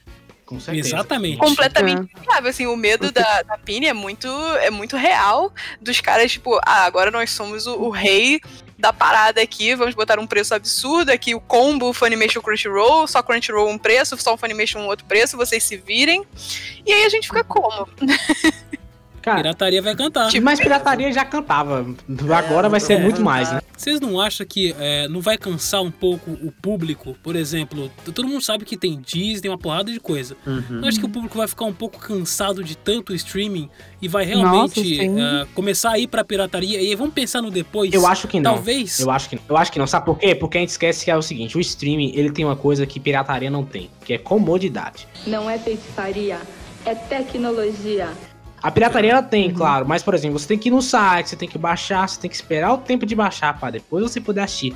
O streaming é muito mais rápido. Você abriu, escolheu o que você quer e você assiste. Eu acho que Fora a qualidade também, né? é o que muda o jogo. E é por isso que os DVDs meio que estão morrendo. Porque olha só, vamos, vamos pensar na seguinte situação: eu tenho uma penca de DVD em casa. Aí eu vou ter que ir lá abrir a caixa, escolher qual DVD eu vou pegar, abrir, ligar o DVD ao computador, colocar o DVD, esperar ligar. E tá, entendeu? Esse tempo é o tempo que eu fui lá ligar a televisão e falei, eu quero assistir esse anime. Pronto, foi. Sabe? É. Então acho que a comodidade é o principal. E, e que vai, vai chamar a atenção. Vai ser o debate do século comodidade versus preço. Isso. Porque realmente dinheiro é. Dinheiro literalmente é o motor do mundo. Olá, eu gosto de dinheiro. Então, assim, as pessoas. Ok, não é cômodo, mas ao mesmo tempo eu não tenho dinheiro pra gastar com isso se eu quiser, sei lá. Ah, eu quero comprar um carro. Se eu for uma pessoa mais velha, ou tipo, se você for mais jovem, ah, eu quero investir num hobbyzinho, eu quero aprender outra língua, eu quero ir pra faculdade que é privada. Tipo, eh, tem. Esse dinheiro poderia ir pra lugares mais interessantes e as pessoas vão, tipo, pô, dá trabalho ficar vendo anúncio, dá trabalho ficar fechando pop-up, tomar um cavalo de Troia de vez em quando? Dá, mas eu prefiro isso do que dar dinheiro pra esses caras que só estão ganhando o nosso dinheiro e a gente tá aqui na mão. Eu, eu, olha, eu me entregando. Ontem eu tava com um problema com o Haikyuu. Eu tava assistindo o Haikyuu, olha eu me entregando. Que eu não assisti, não acompanhei pela Crunchyroll. Tava assistindo pelo Animes Goiabu. Aí você Ah, é, é bom. vai assistir o Esse O site é famoso goiabu. Eu queria denunciar esse site, tá? Eu vou denunciar esse site. Tem que denunciar, Então, gente. Pirataria é crime. Só que você sabe que a qualidade. Você tá Que assistindo aí para um pouco a qualidade. Aí você tá assistindo, às vezes você tá até assistindo em HD, aí para no meio. Aí, às vezes, o, cai o frame e tudo mais. Eu tava tentando assistir por, por esse site ontem e não consegui. Realmente o lance da, da comodidade de estar em HD, de você estar pagando uma coisa legal. É, é, é interessante. Mas o que eu quis dizer, por exemplo, é que daqui a um tempo, por exemplo, a Disney, quando veio pra cá, já tá querendo desmembrar a Fox. Tá querendo oferecer um, um- pacote da, da Fox como Stars. Ou seja, eu acho que o público vai, vai se cansar de tanto streaming a preços exorbitantes que talvez vai cair um pouco aí, o pessoal vai pra pirataria e aí o pessoal que produz as coisas vão perceber talvez que não vai ter, não vai estar lucrando tanto. Talvez agora no primeiro momento sim, mas daqui um ou dois, três anos, se eles não abaixarem os preços, se eles não começarem a ver uns pacotes mais viáveis, talvez Ah. esse público comece a, a- a migrar pra Eu pirataria acho- ou fazer quatro contas numa só, né? Eu acho que não, cara, porque se a gente Ah. pensar para pensar, é- isso também é, é como se fosse uma bolha, tá? É como se fosse uma locadora só, lembra que era locadora, que você só tinha aquela locadora no seu bairro e você só ia nela porque você tava com preguiça de mudar de cidade, entendeu? Da, da, da, Tipo, vou só pra. Netflix? É, exatamente, eu tenho só a Netflix, vai, vou achar esses filmes aqui, aí chegar uma hora se eu cansar eu mudo pra outra, aí chegar a hora que eu cansar eu mudo pra outra, então tipo assim, não é coisa tipo, ah, nossa, tá muito caro, vou piratear. Não, não- a gente, claro que a gente pirateia desde criança, a gente sabe o que é isso. Mas, por exemplo, minha, minha tia mesmo, minha tia não sabe piratear um filme. Pra ela ligar a Netflix e assistir, então pra ela não faz diferença. Aumentou o preço, ela só mudar de, de, de serviço de streaming, entendeu? Tem isso também que a gente tem que pensar. Que não é só a galera que sabe mexer com a pirataria, não. Mas tem mais pessoas mais velhas que, que só querem ligar a televisão e ver seu, seu produto, sabe? Ah, liguei aqui e quero ver alguma coisa na, na Netflix. Eu acho que a maioria das pessoas que assina streaming sabe fazer, sabe fazer pirataria. Essa vai ser a minha melhor vigarice. Se você tem entre 15 e 35 anos, você sabe piratear um Não. filme. Depende da classe social também, né? É, Às depende. pessoa- Não, mas se você tem internet pra pagar, e se você tem internet e Sim. dinheiro pra pagar um streaming. E você tem razão É. nisso aí. Principalmente se você vê de internet de qualidade, porque Netflix mesmo na televisão, você nem tenta que não vai dar certo, né? Exatamente. Com internet boa, você nem, nem, nem, nem, nem começa, você não vai conseguir. Não fica, não fica nem em 180p. Não dá Sim. nem pra ver no Minecraft. Você imagina. se, se você já fica meia hora é, verificando o que você vai assistir no Netflix, imagina em quatro streams diferentes, Uhum. sabe? A sua Esse- lista tá grande, gran- a minha lista tá enorme. Mas Uhum. pergunta se assistiu alguma coisa 100%. Nada. Só o Great Pretender, só. E esse tanto de streaming, cara, daqui a pouco a gente vai estar pagando o que a gente pagava na, na, Na assinatura de TV, né? A gente pagava, né? Não. Gato. Tinha essas coisas. Não, brincadeira. Mas é mais mais difícil, isso. é mais difícil de você piratear um serviço de streaming, né? Aquele acaba, você puxa Ah, o gato e já era. Agora esse serviço de streaming, tu vai fazer o quê? Você pirateia serviço de streaming por serviço de lobby. Você come- conhece pessoas que têm o serviço e você assiste na conta alheia. Cara, aí. Cara, você vira um golpista. Você vira um golpista. Você fica falando. Nossa, eu nem. eu- Meu, meu sonho ter Amazon. Amazon 9,90. Você, ah, meu sonho ter Amazon em casa. Ah, tá. ó, bom, eu tô pagando 9,90, dá direito a quatro telas, tá aqui a conta. Pode, ah, obrigado e tal. Acontece assim também, né? Cara, sabe o que é melhor você fazer? Cria vergonha, cara. Vai trabalhar. É você reunir com os amigos, fala, você paga Netflix, tá? Você paga Amazon Prime. Eu pago Disney mais e você paga HBO Max. e a Eu troco com um amigo meu. E é eu isso. troco com um amigo meu. Tipo, eu acesso a Amazon Prime e a Crunchyroll dele, ele acessa a minha Netflix. Olha aí, tá vendo? Resolvida a questão. Você não tem mais. Dá pra fazer, sabe? Você, o jeitinho brasileiro vai. Tá ligado? Vai. Ao É, menos a os gente caras começam a ajeita. proibir, tá ligado? Tipo assim, não, você só pode ter um serviço de streaming, que é impossível o cara falar um negócio desse. O ruim é que É. o sistema capitalista tava querendo dar um jeito de acabar com isso. Assim, eu lembro de uma época aí, um pouco antes de anunciarem que ex- existiria a Disney Plus, eles estavam assim, ah, grandes nomes do streaming se reúnem para tentar é, parar esse, esse sistema de troca de conta. Que eles queriam que as pessoas realmente, cada um tenha sua própria conta, cada um pague e nos dê mais dinheiro. E assim, eu acho que eles não chegaram a nenhuma conclusão, porque só prestar atenção que a gente vai continuar fazendo isso. No caso, esse deve ser o- a única solução dessa profusão de streamings que a gente vai ter e que as pessoas vão acabar se cansando de pagar. Eu acho que a solução vai ser essa. E eu acho que é daí Também. que também vem a graça da TV aberta, do loading da vida, é que você não precisa pagar nada. Você paga o quê? Energia, mas você já tá pagando isso com a Netflix, entendeu? Então você liga sua televisão, tá lá passando seu Shingeki no Kyojin, você beleza, vamos assistir. Eu tenho um brother meu, Rafa, dele do Qualquer Coisa, não sei se vocês conhecem esse canal. Conheço. E, e, e aí ele tava comentando que, cara, é insuportável, todo dia tá passando Lost Canvas, é o mesmo episódio. é sempre o primeiro episódio. Eu fico, eu fico rindo, falando, não, cara, você é herege, Lost Canvas é muito bom, tá ligado? Fico só brincando, mas televisão também tem muito disso, né? Você repetir o conteúdo várias vezes. E o streaming não, o streaming você só joga lá. Essa é a novidade sempre. Exatamente, às vezes eles... lutar a mesma vez do Dragon Ball. É, sempre exato. E o problema é você perder a programação. episódio e passa também. ele 50 vezes. SBT, SBT tá passando o mesmo episódio de Bob Esponja no mínimo dois meses. Cara, Bob Esponja no Todos os SBT, cara, que, que, que mundo é esse, velho? SBT, SBT é assim. SBT, ainda bem que não tem mais Chaves por causa do- dos direitos autorais, mas se tivesse, hoje estaria, estaria passando as- Cara, Chaves agora, inclusive. Teve um episódio do Proibido Otakus que a gente tava debatendo justo isso, que era sobre Hantaro.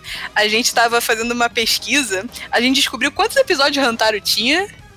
Cara, tem mais de 250 episódios de Nossa. A Hantaro. gente tem certeza que só licenciaram 40 pra TV brasileira.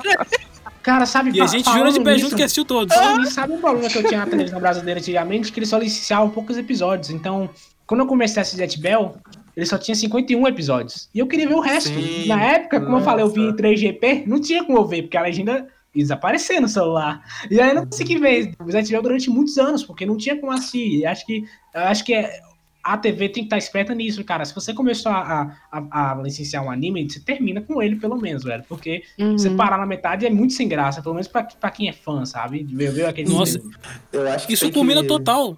Vou falar, Gus. Eu ia falar que eu acho que se você não for quiser licenciar o anime todo, você tem que pelo menos licenciar até onde dá algum tipo de fechamento pra ele, entendeu? Porque total, senão, nossa. eu lembro da é, na TV Globinho, né, na falecida, um minuto de silêncio pra ela, que tinha Power Rangers Força Animal. E eu sei que no- do nada tava tendo o episódio 47 que eles iam lutar contra um vilão supremo. Do nada voltar pro primeiro episódio do nada. É, Isso Cavaleiro é, do isso é angustiante, cara. De deixar a pistola, cara. Eu sou mais antigo, Cavaleiros da Manchete ficou dois anos, eles chegando até a Casa de Leão. Água na Carol, água! E nunca passava da Casa de Leão. Cassino! E a abertura do Cavaleiro sempre passava coisas à frente, sabe? Tipo, a gente ficava se perguntando: o que, que, que, que vai acontecer? Já passou na abertura o que vai acontecer e eles nunca chegavam depois da Casa de Leão. Sempre chegava lá e repetia. Aí quando, quando teve episódio inédito, eles começaram a anunciar episódios inéditos de Cavaleiros, né? Sabe quem sofreu com isso? Foi Bleach, velho. Bleach tem umas quatro dublagens. Eu- eu- sério, Bleach é, é- é insuperável, assim. Tem um personagem no episódio, sei lá, 50 que tá com a dublagem 1, e aí no episódio 51 já tá com a dublagem 2, e no episódio 60 tá com a dublagem 3. É muito viagem, assim. Você fala, cara, que aleatório, velho. É muito triste, assim, sabe? Esse... Janela de lançamento, né? Não, sim, total. Agora, você tava falando um pouco da, da Disney+, eu tô lembrando que ainda bem que no, no nosso país não foi colocado aquele negócio de você, além de pagar um streaming, você tem que pagar um serviço a mais. Por exemplo, é, nos Estados Unidos, quando foi lançado o Mulan, você, ti- você paga o Disney Plus e tem que pagar a mais pra assistir Mulan. Não. Impossível, sério? Aham, eles fizeram tipo serviço de aluguel. Eles iam Eles fazer fizeram isso tipo no, no- aluguel. Tipo, Now. Imagina se isso fosse aqui agora, por exemplo, na, na Crunchyroll tem o, o- negócio de você assistir o anime uma hora depois do Japão.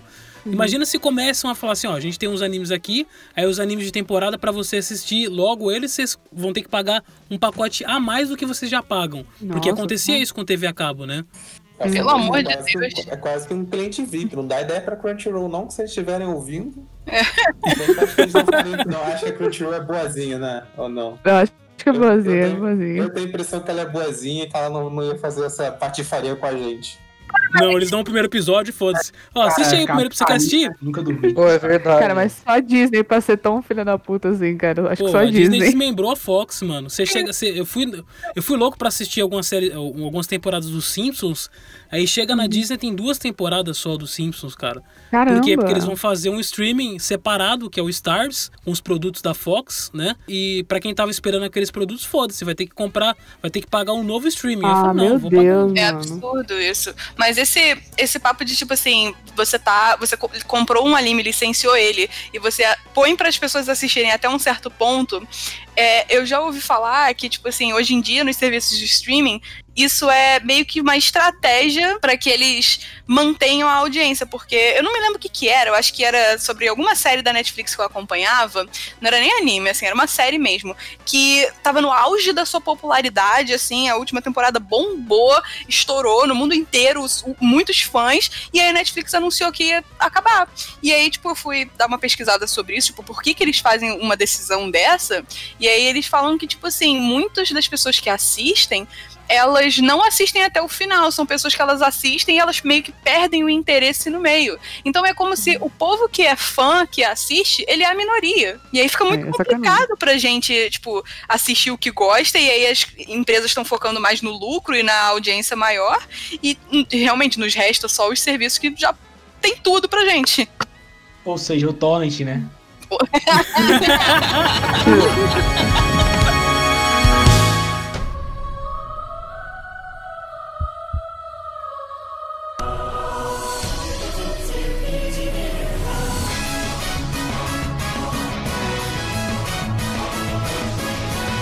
Outra coisa boa da, da televisão que a gente também é bom comentar que é a dublagem, né? Porque a dublagem Uhum. a televisão não vai passar legendado, tá? Isso é, é bom, isso é bom. Às vezes pessoas acham que, né, que é ruim, mas é bom. Porque muita gente não, Uhum. não sabe ler dublar, não sabe ler legenda. E dois, não tem paciência pra ler legenda, tá ligado? Vou chegar em casa, Uhum. de trabalho, ligar a televisão, tá lá legendado, que merda é essa? Eu quero dublado.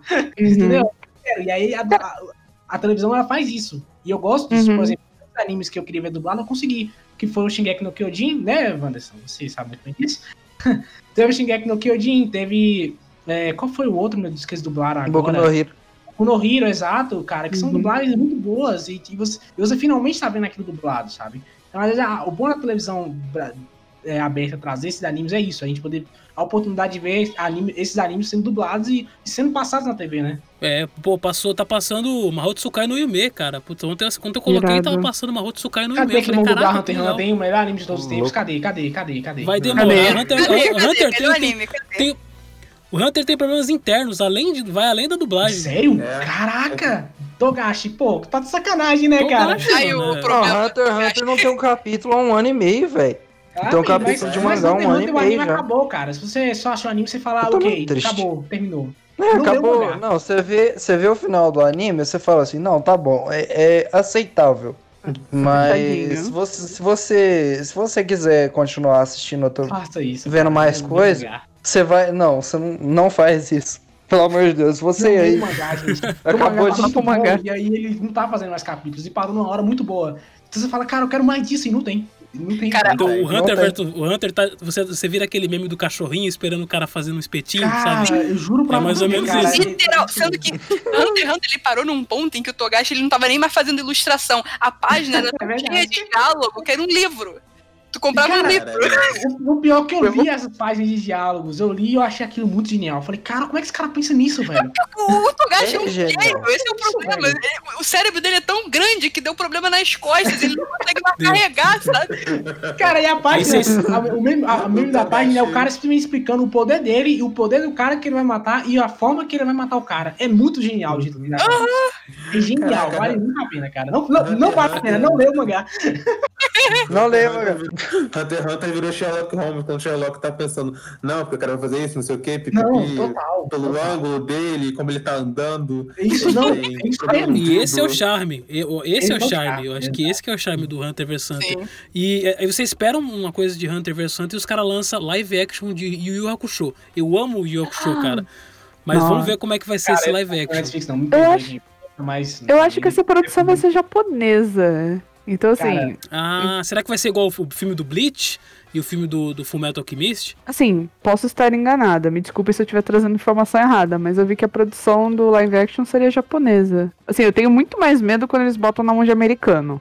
Cara, Sim. É, Death é verdade. aí, Death? Note tá aí. O live action japonês pode até ficar meio estranho, mas eu tenho certeza que não vai ser tão ruim quanto um americano Cara, fazendo. sabe, sabe o que é mais, sabe o que é mais triste? É que o Death Note, eu, eu, eu até não sei, acho que eu comentei isso com o Vanos, que era o anime mais fácil de se adaptar. Porque ele é muito americano. Ele é muito americano, é um Sherlock Holmes, só que japonês. E o roteiro tava lá, tava mastigadinho pra eles. Cara, você Tava só tinha fácil. que pegar aquilo, é literalmente pegar aquilo e adaptar. E o filme é uma merda. É, cara, é muito triste, cara. É muito O triste. filme é comédia. Vocês, vocês olharam pro lado errado. O filme é comédia maravilhosa de Sessão da Tarde. O único problema de uma adaptação em live action japonesa que às vezes eu, eu percebo quando eu assisto um live action, a gente assistiu é, um, acho que era um filme live action de Fullmetal Alchemist. Eu vi uns trechos do filme, acho que era filme também, live action da parte 4 de Jojo. Nossa, O muito japonês, ele, quando ele faz o live action, ele faz perfeito, tá? Nos mínimos detalhes, a obra, afinal, também é japonesa, então é mais fácil de adaptar. Só que eu acho que eles têm um problema, não Na atuação, na minha opinião, é na interpretação. Interpretação. bem, mas eles têm um problema com, assim, o, o ambiente. Porque eu, eu vi os trechos do filme do Jojo e eu falei, cara, tá- tem alguma coisa errada. Aí eu fui olhar no YouTube e alguém fez uma montagem que era, tipo, cenas do live action de Jojo, porém, com trilha sonora e efeitos de som do anime. Tava perfeito. Hum, Tipo, eu não sei por que, que eles fizeram a, a escolha de, tipo, ah, não vamos colocar os sons do anime, nem dos poderes, nem dos efeitos, a, a música vai ser diferente. Eu não, não entendo por quê. E às vezes. Isso é coisa de diretor, né? O diretor fala, vamos criar uma coisa nova aqui pro, pro, pro produto. Jojo não faz sentido, cara. Que Jojo é muito original em, quando você assiste Jojo. Você fala, cara, isso é bem. Tipo, é uma coisa básica, mas no contexto de Jojo fica original. Então funciona. Os efeitos é, é muito original, a, a trilha sonora funciona. E aí o cara mudar isso, pra mim, e eu sou um cara que gosta muito de trilha sonora, eu, eu, escuto muito trilha sonora de anime, filme e tal, e pra mim, quando você muda isso, você tira uma alma do anime também, porque o anime ele também Com certeza. pega muito da trilha sonora. Você vê um Death Note sem a trilha sonora de Death Note, não é Death Note. Me perdoe, mas não é. Não tem como ser aquilo, sabe? Bleach, o Bleach sem a trilha do Bleach, o Bleach tem, é um dos animes conhecidos por ter uma trilha sonora sensacional, né? Não, cara, é sensacional. Quando o cara grita a, a espada dele e aí começa a tocar aquela música espanhola, você arrepia, você fala, cara, que mistura diferente. Ou então aquele soul, né?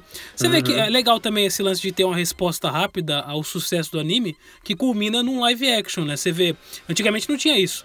Hoje em dia, com, com essa nova era acelerada, o pessoal já vê a resposta do público, já pensa num live action na, na, na hora. Aconteceu com o Kakegu, Uhum. Kakeguri, não lembro qual é o nome certo desse anime. Kakegurui. O nosso querido Kaguya-sama já tem um, um live action vindo aí, né?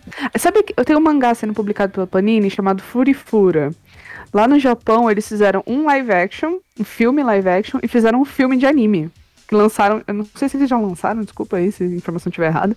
Mas assim, eu lembro que eles iam lançar tudo juntinho, já pra, pra galera. um pacotão, né? Assistir os dois, sabe? Tem um parênteses É, que eu queria fazer, que é tipo assim, no Japão existe praticamente qualquer anime que se preze, que é lançado e tem um mínimo de, um, de uma audiência boa, eles fazem um musical. Putz, eu lembro do Bleach. Eu tinha o Bleach Rock Musical, que era tipo um, um DVD com, com musical do Bleach que fez muito sucesso Cara, na eu- época, olha né? Procura o musical do Yu Yu Hakusho, cara, e vê o Koema. Você- Eu vi, eu vi, eu vi o do Hakusho. Eu acho que talvez a resposta do teatro do, do Yu Yu Hakusho tenha é, sido a vontade de fazer o live action, porque é recente o musical do, do Hakusho, né? Legal. Total, total. E, e eu acho isso bacana, cara. Ó, um- uma, uma, uma adaptação japonesa que pra mim funciona bem é a do Death Note. A adaptação japonesa do Death Note funciona pra mim. Eu, eu, eu compro, eu, eu gosto dela. Eu acho Do, do, do filme? Eu- eu não sei, musical. não. Na Netflix não. O que eles fizeram, o do Dorama lá. Dorama que fala? Sim, sim. É, foi um pra televisão e um pro cinema. O primeiro foi pra televisão, que foi aquele baixo orçamento, né? Mas bons. foi bom. Os dois são muito O segundo foi pro cinema. E, teve mais um filme do L também. E o que me irrita também no Japão, nas adaptações japonesas, é o CGI, cara. O CGI do Japão é muito É, o. CGI. Me O. CGI é, talvez o, o fator que faz a gente sair um pouco, é, desacreditar um pouco daquilo. Acontece com quase toda obra de que precise de algo ah, fantasioso, como aconteceu com o Bleach, como aconteceu com o Fullmetal e o Death Note. Quando você assiste um, um, um- um filme que tem esse CGI, ele meio que te tira um pouco do, do filme, né? E também o, o lance de parecer cosplay. Nada contra cosplay, adoro cosplay. Mas um filme às vezes não pode ficar parecendo cosplay, sabe? Que tem cosplay mais bem feito do que o filme. Sim. Se for um cosplay, se for um cosplay bem feito e os caras colocar uma iluminação da hora, fica bom. Sim, se for é, o estilo do Ryuki, o do Ryuki, ele não tem nada a ver com o Ryuki do, do anime que aparece a cara dele. Mas é um Ryuki, você olha pra aquilo lá e você fala, é o Ryuki no filme. Qual no filme americano, você tá querendo dizer? É, o filme americano. Você olha pra aquilo lá e fala, não, é o Ryuki. Perderam a chance de colocar o William Defoe, hein? a, a diferença é quando você vê, tipo, um bichão desses, um Shinigami, ou sei lá, o Alphonse do Fullmetal Alchemist em CGI, quando você vê um cosplay, é, é- é fácil de notar, que é tipo, um foi feito por amor, outro foi feito por dinheiro. Exatamente. É quase tudo na vida é feito por- ou por amor ou por dinheiro. É. Plastificado, sabe? É estranho. Parece que eu tô vendo um plástico assim. E, o- e o, o- já vi muito cosplay do Alfonso que funciona. Parece um robô mesmo. Robô não, é aquela. aquela corpo de Armadura. Armadura, exato. Uhum. E na live action do, do deles eu achei muito plastificado. Eu, eu acho muito estranho, cara. Isso me tira um pouco anime, do filme que eu tô assistindo.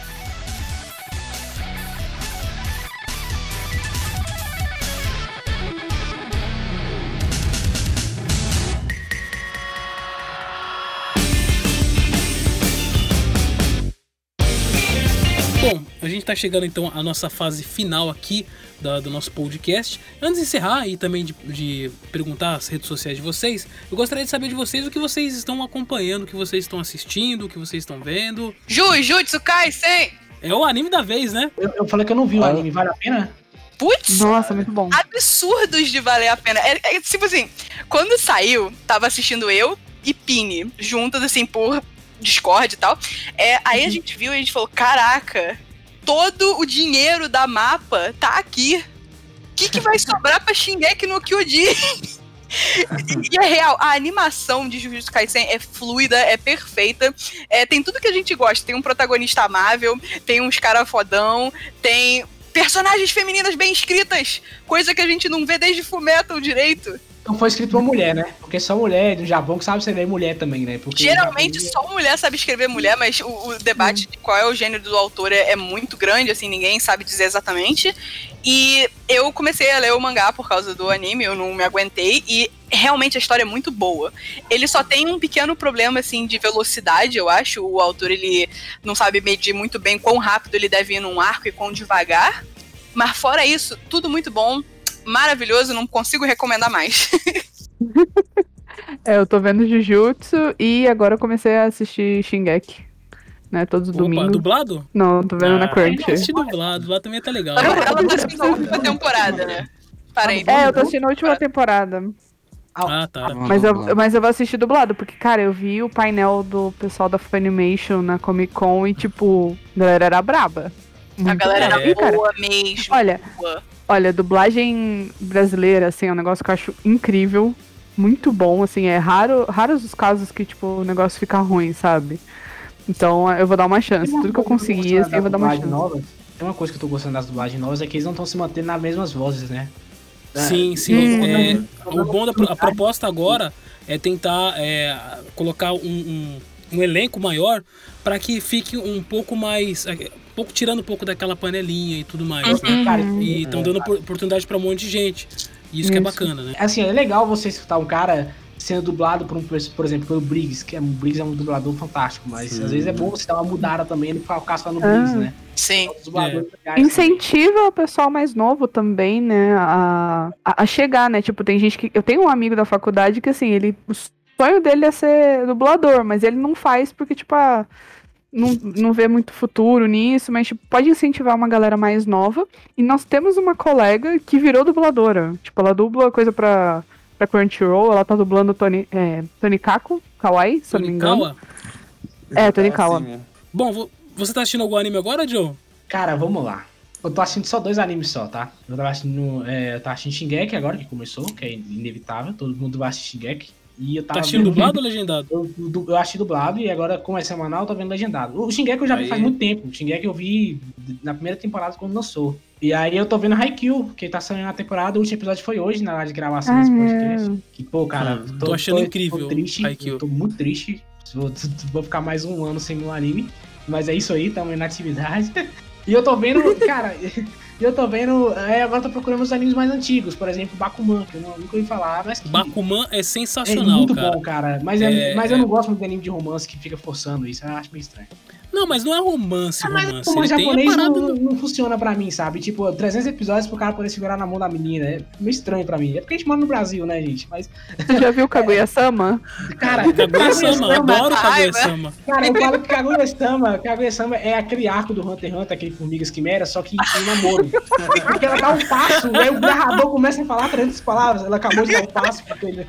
300 anos atrás ela teve uma aula sobre um passo que ela deu. E, cara, eu fico vendo aquilo, eu acho muito estranho, mas vale muito a pena, cara. Kaguya é maneiro, Kaguya é maneiro também. Kaguya é maneiro, eu gosto muito de Kaguya-sama. E eu, vou, e eu vou ver esse Jutsu Kaisen, que tá todo mundo falando, e eu vi um cara falando assim, ah, cara, é um Bleach melhorado. Vale a pena, eu espero que você... O cara falou que é um Bleach melhorado, então vamos lá. vale a pena. Qual é o Bleach melhorado? É, Jujutsu. Ah, Jujutsu. Acho válido. Eu, quando eu, eu tô assistindo, quando eu assisti, eu me lembrei um pouco mais de Aono Exorcist, só que um pouco mais dark, sabe? Um pouco mais obscuro. Caraca, você foi longe, hein? Esse aí.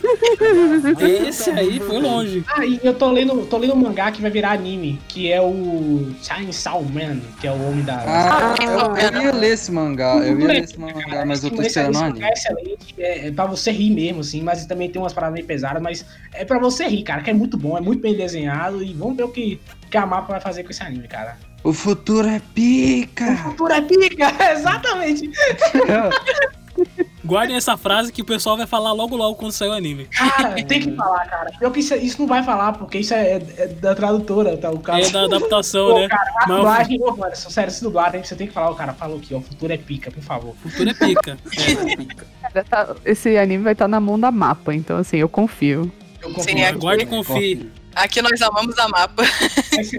3D, né? Porque, assim, 3D eu não sei se. Eu não sou muito fã de anime 3D, mas a mapa sabe fazer, então vamos esperar pra ver. Ah, eu, eu, também não era tanto assim, mas eu gostei bastante do Beasters, que mistura uhum. um pouco, né? Nossa, Sim. perfeito. Mistura, é, quase 3D inteiro, né, não, né, praticamente, é mas. Inteiro, né? Ele é todo em 3D. É que eu não assisto porque. Eh, esse eu não vi, não. Agora, o, o, aquele outro que o cara tem uma cabeça de, de jacaré, eu esqueci o nome. Ah, Dororedoro. Dororedoro. Esse? Cara, nem parece. Você vê assim, você fala isso, não parece Sim. 3D. É muito bem Nossa, feito. muito bom. O negócio do 3D é que eu acho que a animação 3D do Japão não é necessariamente tão ruim, mas eu acho que Berserker foi tão gritante que é. a gente tem essa marca, sabe, na cabeça. Isso fica... O Kamui também, né? Kamui também, o Golden Kamui também foi bem criticado também, Sim, o 3D também foi bem criticado. Mas eu acho que a gente fica com, com essa marca na cabeça, tanto que, tipo, conforme eu fui percebendo quantos animes que eu assisto, que eu já assisti, tem um 3D bom, eu fiquei tipo, ah, talvez o 3D não seja tão ruim assim, ver se foi, se foi ruim só lá, entendeu? Já fica bom em games, né? Quando tem esse, esse híbrido de 2D e 3D, o game fica bonitinho. Aconteceu aí com o Genshin Impact, né? O que já vinha Sim. lá do Zelda também. O- no game parece que fica bonito e, e não envelhece o game, né? Agora no anime ainda tá um- essa adaptaçãozinha ainda. Sabe né? o que é uma parada que eles fazem no anime que eu gosto? É que eles fazem 3D, mas colocam uma camada de 2D por cima. Então você meio que nem percebe. Eu acho isso legal pra caramba. Acho que é o lance de adaptação ainda, de você se adaptar ao, ao tipo de, de, de produto ali, né? Porque fica um pouquinho, quase como um Uncanny Valley, você fica meio estranhando, assim, a movimentação, né? Uhum. Gus, tá assistindo algum anime agora atualmente? Algum, algum mangá? Olha, de anime eu tô assistindo só Jujutsu mesmo com as garotas, porque senão a Juliana me expulsa da vida dela. Ela me proibiu quase porque eu falei que eu tinha largado. O Otaku proibido é o Eita! Gustavo por quase largar o Jujutsu Kaisen. Aham. Vai colocar na geladeira. Botar na geladeira. Eu, encontrei- eu cheguei no ponto bom que apareceu o Panda já. Quando o Panda chegou, eu fiquei feliz. E assim, Maravilhoso. lendo One Piece, eu acho que foi o John que falou de One Piece. Porque assim, Boa. eu leio a cada três meses eu leio em bloco, entendeu? Então eu tô muito contente que a gente chegou agora no 999. O próximo capítulo é o capítulo 1000. Já sai o capítulo mil, não saiu, não? Acho Não, que não, não, acho que sai 99, semana que vem. Tem coragem. Teoricamente Tem é coragem. Aí É, tem coragem. Deixa Eu, eu amo One Piece também, mas eu, eu larguei ali por, por meados dos 700. Falei, não tenho mais tempo pra isso, cara. Não tenho mais. Apenas sertões olha. ferranteiros aqui. O que vale muito a pena, cara. O One Piece é muito diferenciado, velho. Pro Shonen É ele é bem muito diferenciado. Não, Sim, não porque sim. é, é tipo um, um que desconstrói o gênero, nada disso. É porque ele, nos clichês, ele funciona muito bem. Sabe? Pega o clichê e faz um negócio muito maneiro que você fala, cara, vai. Eu quero ver o tanto isso aqui vai. E tá muito bom, cara. Tá muito bom mesmo. Eu gosto de ficar vendo a imaginação do Oda, porque pra mim ele faz, fez coisas bem, bem imaginativas, entendeu? Eu nunca achei que um- uma pessoa ser feita de borracha ia ser um superpoder tão diverso, entendeu? Sim, pra mim total. foi, achei maravilhado até hoje nessa brincadeira. Eu penso que. é- Imagina uma junção de, de Togashi com o Eiichiro Oda, porque enquanto um não tem vontade, tem, demora pra caramba pra lançar, o Eiichiro Oda é uma máquina, né? É isso mesmo, cara. É, Isso aí, é é, isso aí é- acho que é, é proibido por Deus. Deus falou, não, isso aqui é demais. Vamos separar aqui. Essa é a separação do Mar Vermelho aqui. do- do- Isso aqui não. Esse cara aqui, ele é o escolhido da força. Vamos tirar esse cara daqui do lado, que esse cara não vai dar muito certo, não. Togashi podia ser assim, mas Deus deu um problema de hérnia ou qualquer outra coisa pra ele e ele não consegue mais se mexer. Cara, Né, É, assim, porque as coisas boas você dá um de pouquinho, né? Sabe- As coisas boas você dá de pouquinho. eu tava muito animado com o tinha esperança que ele ia lançar um capítulo. Até ele lançar uma nota falando, ó, galera, teve dois anos de ato e eu não consigo nem pro meu dar cama pro banheiro. Aí eu falei, ah, então já era, acabou o mangá. já era, não tem mais o que fazer. Tem a Eu- esperança, a esperança é a última que morre, e a esperança se chama Naoko Takeuchi, a grandiosíssima dona de sim. Sailor Moon, proprietária da porra toda, que vai assumir Hunter x Hunter caso alguma coisa aconteça com o Togashi. Ele já deixou isso escrito em algum lugar, eu tenho certeza. Não, e ela já desenhou alguns capítulos pra ele, algumas coisas assim. Ele já desenhou. É uma, a rainha, calma, é uma rainha. A rainha, a patroa. É Literalmente, que né? ensi- E que consiga encerrar dignamente, né? Que consiga trazer a história, que não fique muito, ah tá, agora essa parte que ela escreveu é, culmina muito em histórias que ela escreve. Mas que, que, que encerre Hunter vs Hunter dignamente, né? Uhum. O Togashi é um cara, é um otário, porque ele podia muito bem botar qualquer, qualquer cara pra substituir ele, mas em japonês tem essa parada de não, tem que ser eu, tá ligado? Questão de honra, questão de honra. Mas, Cara, é por isso que eu gosto do Akira Toriyama. O Akira Toriyama falou, eu não tenho mais paciência pra isso. Eu não quero mais desenhar. Cara, o Akira, assim, eu vou dizer pra você, os camelô brasileiro foram muito mais visionários. Porque eu lembro quando eu era criança, com 12, 13 anos, eu via a cartela de cinco bonecos de Dragon Ball com cabelo azul, cabelo vermelho. E caramba, Dragon Ball F, você lembra Dragon Ball F? O- Dragon Ball F, cara, pô. Nossa. Goku na, na- tinha o Goku na motoca, o Goku agachado. que- Uma curiosidade é que o, tem um mangá de Dragon Ball F que não é oficial, que é desenhado pelo Toyotaro, que agora desenha o Dragon Ball Super. Então acredite nos seus sonhos, tá? Você consegue. Uma hora você chega lá. Exatamente. Que absurdo, cara. Eu não sabia disso. O cara, tipo, deve ter realizado a vida dele. zerou a Total, vida. total. E aí, tipo assim, ele desenhou esse mangá fake, e aí esse mangá fake foi o maior bite de todos, porque eu realmente achava que tinha. Falei, aqui, galera, no mangá, isso aqui vai ser animado. E aí depois falei que não, era, era o cara, um fã que desenhou. E aí esse fã foi chamado pra desenhar o mangá, cara. Então, né? O- o- mas, o, o, o John, você tem certeza que ninguém pegou uma foto do Brasil? Falou, olha o que eu encontrei na feira aqui, ó. Certeza. Falou, tá aí, olha só, Goku com instinto superior, Super Saiyajin Deus, da pica toda. É... Vitor, você tá assistindo algum anime atualmente? Tá... Você indicou o Gran Blue pra mim, né? Tô aqui na É, minha cara. lista. Eu tô assistindo Hunter Hunter x Hunter de novo, porque esses dias pra trás eu ganhei o mangá de, de uma nerd ao cubo. Chegou aqui em casa. É, eu ganhei o, o mangá 1 e eu li e eu falei, né, vamos, o que que custa ver de novo, né? Eu tô vendo de novo, tô vendo Shingeki, que todo mundo tá vendo, né? Shingeki. Dublado ou legendado? É, É importante. Shingeki eu já terminei inteiro ele dublado já, o que tinha dublado. Ah, agora eu tô vendo. sim. Agora eu tô vendo legendado a quarta temporada. Jujutsu eu tô vendo. Eu vi o primeiro episódio esses dias, vou ver se eu vejo agora. Tony Kako, que eu acho que acabou hoje, que eu tô muito triste. inclusive. Não fala, eu tô, eu tô, eu tô, eu tô no, no último episódio.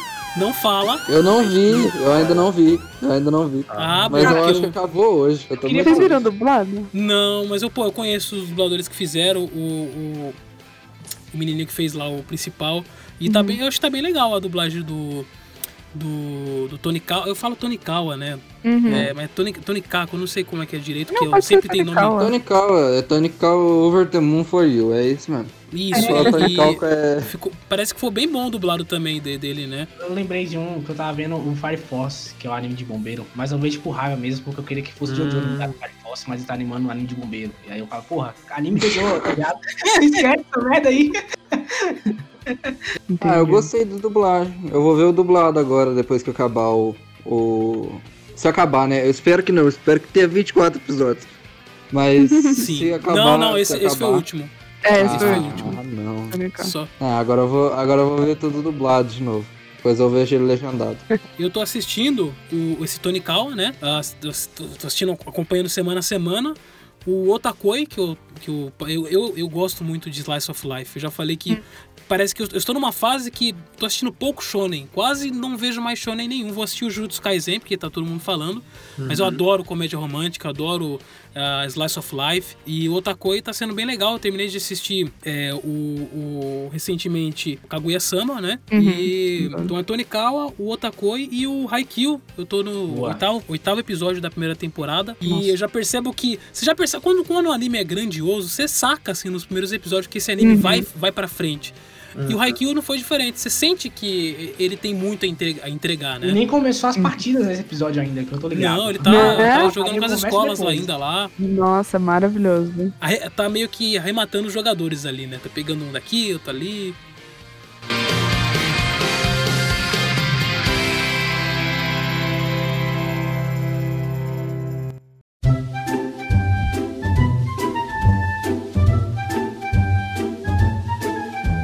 Gente, é isso. Esse foi o nosso programa sobre a nova era dos animes no Brasil. Quero agradecer imensamente a participação de vocês nesse programa especial de fim de ano, né? E segunda-feira vai estar disponível em formato de podcast, né? Ah, e é isso. Quero Pera aí, agradecer, então, primeiramente. Isso, esse domingo. Ô, louco. Quero agradecer a presença do, do- da galera do Proibido Otakus, começando com a Isabela Pini. Muito obrigado pela paciência. Muito Não, obrigado imagina. aqui pela, pela contribuição. Queria que vocês falassem também um pouco do, do podcast de vocês e aonde a gente pode encontrar o Proibido Uhum. Otakus. Ok. Bom, vocês podem encontrar o Proibido Otakus nas redes sociais. Nós estamos no Twitter e no Instagram como arroba Proibido Otakus. Quem quiser mandar um e-mail pra gente, é, a gente também tem o e-mail, é proibidotacos.gmail.com. E nós estamos em vários agregadores de podcast, no Google Podcast, no Spotify, no Breaker. Tem várias opções. Se vocês quiserem também entrar no nosso Anchor, nós temos o link para todos os agregadores lá. A partir de 2021, o Proibido Tacos vai ser semanal. Aqui, anúncio em primeira mão.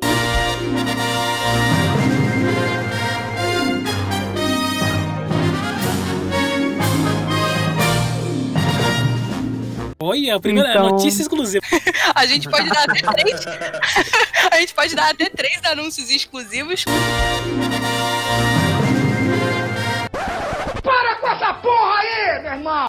O primeiro a Pini já deu, que a gente vai ser semanal ao invés de quinzenal. O segundo é que a gente vai começar a fazer uma série. A gente talvez implemente esse, esse sistema de fazer séries de podcasts, assim, de um único assunto que vai durar meses. E o terceiro é que talvez a gente faça finalmente alguma coisa relacionada ao nome do nosso podcast, que é falar sobre coisas que proíbem otakus. Então, fiquem ligados. Uhum. Nosso último episódio foi sobre Great Pretender, mas logo logo nós vamos lançar um sobre Nanatsu no Taizai, que foi um pedido de um dos nossos fãs. Tem uhum. coragem. É isso. E nesse, Vocês viram a e nesse a gente vai proibir. A gente proibiu mesmo, hein? Foi maravilhoso. Vocês viram o anime pra poder falar? Porque esse Sim, anime senhor. é cara. Meu Deus, A gente viu a primeira temporada. Aqui tem coragem, a gente assistiu a primeira temporada todinho pra descascar depois. Meus sentimentos Caraca. a todos vocês, tá? Minhas, minhas John. condolências aí. Só não vejam a terceira. Eu tinha assistido já a primeira há muito tempo atrás, assisti de novo, assisti duas vezes. Nossa, cara, Nossa, que isso, é cara. coragem. Gente, tem E a gente. Pandemia me ensinou isso aí, galera. Vamos... Não, e a gente ainda vai assistir Darling the Franks também, que dizem que é pô, muito sensacional. Ah, isso é legalzinho, Sensacional. vai. Copiazinha É de bom? Evangelho Maneira. Final é horroroso. É mesmo, Não, cara? horroroso. Há controvérsias, então acho que teremos um debate interessante Sim. na Claro, gravação. e a Juliana comentou que a gente tá querendo fazer uma série especial e a gente vai começar agora em janeiro uma série especial de Jojo. Então a cada mês a gente vai Aí, lançar um episódio sobre cada temporada de Jojo. E vai ser uma bagunça igual o Jojo é, então fiquem preparados. Exato. Pô, você- Exatamente. eu não sei se o Vitor tá escutando, não sei se ele saiu, mas ele, ele Eu gosta de Jojo aqui. sim. né? Eu- eu- É eu- sério? E você não me falou, cara? Ah, cara, eu gosto assim. É, eu Cara, assisti, eu assisti até a parte aqui. 3 e eu não tô com coragem de assistir a parte 4 ainda. Mentira, é a melhor Não, parte, não, filhão. Não, não é melhor não. Não, Não, mas é a melhor boa. parte, sim. Não é, não é, não é. Mas a gente chega lá. Eu só vou aceitar esse argumento se você me disser que a parte 7 é melhor. Só Ah, isso. Eu gosto da parte 3, cara, por causa do que ela é muito emocionante hoje em dia. E ela reverbera muito nas outras, outras partes. Então eu gosto pra caramba dela. Mas enfim, Gosto muito da cultura do Jojo, eu gosto muito da cultura do a Jojo. cultura é ótima. Mas isso é tudo pro Proibido Tacos, então a gente espera vocês lá nos nossos canais. S2. Isso. Beleza, se você quer divulgar a rede social de vocês, de cada um de vocês. É, você acessando o nosso Instagram e acho que o nosso Twitter também, vai ter um link direto para todas as nossas redes sociais é, pessoais. É, e aí você pode encontrar a gente lá. Então, galera que tá ouvindo a rádio, por favor, siga é Proibido Otakus e veja as novidades, principalmente se você gosta de anime, né? A gente sempre tem convidado aqui de várias áreas e tem poucos de anime, sim, de, que fala mais de anime. Então, se você que tá ouvindo a rádio, por favor, vai lá e, e ouça os podcasts anteriores também do Proibido Otakus. Thaís Spear, muito obrigado pela sua participação. Queria que você falasse um pouco do Megascópio, onde a gente pode encontrar suas redes sociais. Então, né, gente, eu agradeço pelo convite. Vande, eu também agradeço pelo convite. É, foi muito bom bater um papo aí com essa galera. É, e por fim, eu quero convidar vocês também a acessarem lá o site do Megascópio, www.omegascópio.com.br, onde também tem notícias, reviews sobre animes, séries, filmes, mangás e tudo que vocês possam imaginar. A gente também tem cast, é arroba Omegascópio em todas as outras redes sociais. E é isso, galera. Tchau, tchau. Também quero agradecer a presença do Joe, que, que, que tá, já, já tem aí um medalhão aqui no, no, Opa. no Monogeek, já tem aqui um ano e meio. Eu lembro que um ano atrás você tinha me, me, me indicado o Haikyuu, eu tô, comecei essa semana, Olha aí, né? olha aí, um ano, um ano pra o cara assistir o anime, cara. Um ano, mas tudo aí. Um ano pra assistir. E o créditos finais, pô, pô, um podcast sensacional. O cara entrevista muita gente lá do Nerdcast também. Ah, é, é sempre aberto mais também mais pra, pra parte de cinema, mas quando tem programa diferenciado também de anime é sensacional, né? Sim, sim, sim. É, é bom a gente falar que. Obrigado, Wanderson, pelo Jabá, primeiramente. Mas é, o nosso podcast, Créditos Finais, a gente fala sobre filmes, fala sobre séries, animes. E a gente também. A gente tem que pegar de tudo pouco. Nosso podcast é quinzenal, mas a gente sempre pega pegar um- de tudo pouco. Então a gente já falou de Haikyuu, já falou sobre as temporadas de Shingeki, então a gente tá esperando a última sair pra gente poder falar. Já falamos sobre o Jojo, a gente falou, lançou o episódio 70 esses dias sobre a parte 4. A gente chamou Falou até o mecânico, Potter, ele que tem um canal no YouTube focado em Jojo, explicando os stands, a gente chamou ele, ele cara incrível, manja muito de Jojo. Ele tem até um podcast que é o JojoCast, Hum. já deixa aí recomendado pra galera poder ouvir. E, e a gente fala muito de animes também, a gente fala também sobre filmes. O último agora que saiu mesmo foi filme, sobre filmes superestimados. Podcast muito, muito bacana. E aí, como tá vindo aqui agora a nova temporada de Haikyuu, a gente vai gravar a nova temporada de Haikyuu e vai gravar também sobre The Mandalorian. Então, se você que é fã de Star Wars, você se prepara que tá vindo muita coisa boa por aí. Saiu, tá saindo última, na, na gravação Ah, é. aqui, da, tá saindo. E eu chorei, cara. do- Eu chorei com o último episódio, eu saí emocionado. Cara, tá maluco. A Mandalorian dá pra é? chorar. É isso, e o Vitor, né? Vitor Rodrigues tá sempre aqui com a gente. Muito obrigado, Vitor. Que isso, cara. Tamo, Tamo aí. junto falando sobre animes. Galera, muito obrigado pela participação de vocês. Siga a gente nas redes sociais, MonoGeek2 no Twitter, MonoGeek Podcast no Facebook, Rádio Blast no Twitter, Instagram e Facebook. Nosso programa, você já sabe, todo domingo, 8 horas da noite, a gente está aqui. Se você está ouvindo pela rádio, nós temos o nosso podcast que você pode procurar nos principais agregadores de podcast, MonoGeek Uh, toda semana com um episódio diferente para você. E é isso, galera. Quem falou é Wanderson Padilha. Um forte, um magnífico abraço. Muito obrigado, galera. Feliz Natal para vocês e Feliz Natal para vocês também. Valeu, falou e até semana que vem. Tchau, tchau, galera. Tchau!